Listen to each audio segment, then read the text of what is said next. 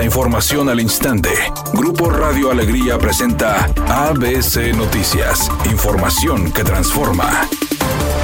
¿Qué tal? Muy buenas tardes, esta es la información. Luego de que el sector Cumbres fuera reportado como zona líder en percances viales, Luis Ávila, director de Cómo Vamos Nuevo León, detalló que uno de los factores que incrementan los accidentes es la construcción de pasos a desnivel con la esperanza de disminuir el flujo vehicular. El segundo factor es la falta de estrategia para mejorar la seguridad vial de conductores y peatones. Dijo que de acuerdo a la pirámide de movilidad, lo más adecuado es invertir en servicios no motorizados y de uso sustentable como infraestructura peatonal, transporte público o bicicletas.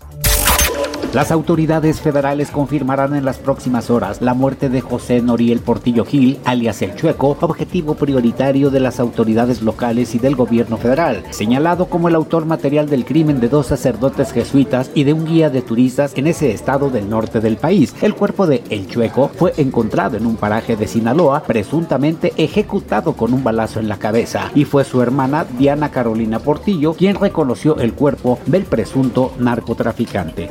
Editorial ABC con Eduardo Garza. Ya se perfila la verificación vehicular en Nuevo León para los meses de junio o julio, aunque estará sujeta a la aprobación del Congreso del Estado. Sin duda todo suma en el combate a la mala calidad del aire, pero hay que meterle la misma intensidad a las pedreras y a Pemex, además del transporte urbano y al de carga. No todo se lo carguen a los automovilistas particulares. ABC Deportes informa, Japón gana el Clásico Mundial de de béisbol en un triunfo espectacular sobre los Estados Unidos con un cierre increíble del partido con Otani lanzando la última entrada, salvando el partido y llevándose un triunfo increíble para el equipo de Japón que conquistan su tercer título mundial. Así que Japón se lleva el clásico mundial de béisbol.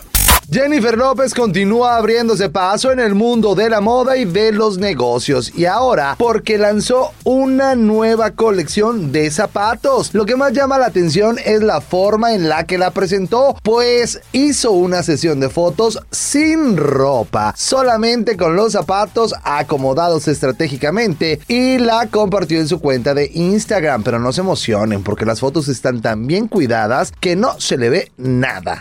Temperatura en Monterrey 28 grados centígrados. Redacción y voz Eduardo Garza Hinojosa. Tenga usted una excelente tarde.